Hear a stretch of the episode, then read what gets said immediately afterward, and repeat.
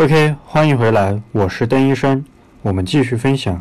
然后第二个是音乐，那么音乐的话，我们分为三种，第一个是背景音乐，第二个是主题音乐，第三个是特效音，分别来看一下。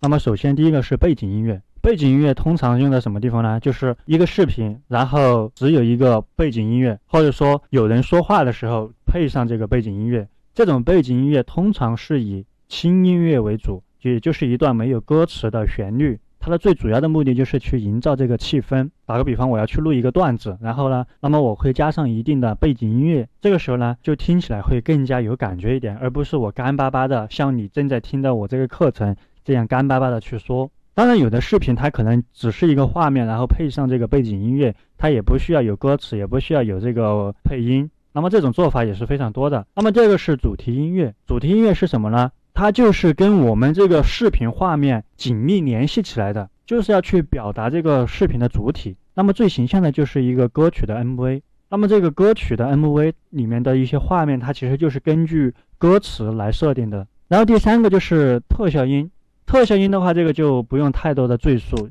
可能在有个时候为了去强调搞笑、强调转折，会加一些这样的声音。如果你们经常有用过这个剪映的话，在里面就有很多的特效音。那么第三个是配音，配音大部分是由人声来完成的。比如说你经常刷抖音里面听到人说的一个段子，分享的一个事情，那么这个就叫做配音。它跟这个音乐还有一定的区别。那么配音的话，最突出的几个特点就是风趣幽默，然后呢前后形成反差。第三个呢就是这种知识的干货。前面两个可能比较容易理解。那么知识干货呢，其实就相当于。我们经常看这个抖音里面有人教你怎么样去创业，教你怎么样去做抖音，这种就属于知识干货范畴。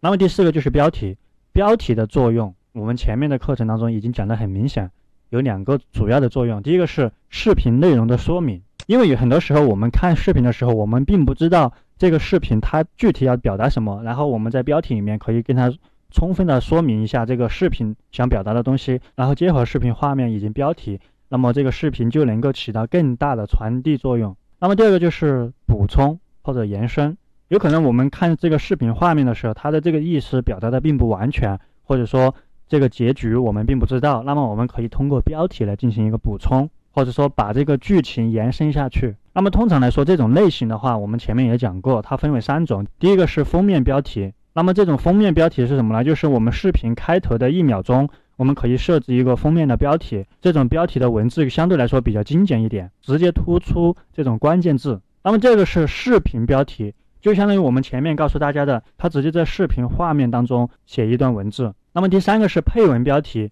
前面我们给大家演示过的一些案例当中，你可以看到我们在发视频的时候不是要写一段话吗？然后这个就是我们的配文标题。那么接下来我们将带着这四个方面，然后去跟大家进行一个。视频爆点的分析，那么接下来我们具体来看一下。如果你爱着一个人，但对方却不珍惜你的时候，教你一句话应对：等他睡着了，把这段话发给他。趁你睡着了，我想和你说点心里话。这个世界很大，能够遇见你不容易。你在我身边的时候，我没有羡慕过谁。如果我的名字是你拒绝别人的理由，那我拼了命也不会放开你的手。即使有一天全世界都背叛了你。我依然会坚定地站在你的身后。然后呢，我们逐一来看一下。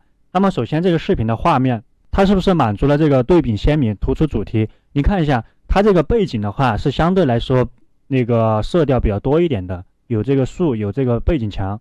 然后呢，他人物出镜的时候呢，他穿了一件纯白色的衣服，那么这个就形成了一个鲜明的对比，是不是就突出了这个主题？你一眼看去就看到这个女的。OK，我们稍后继续分享。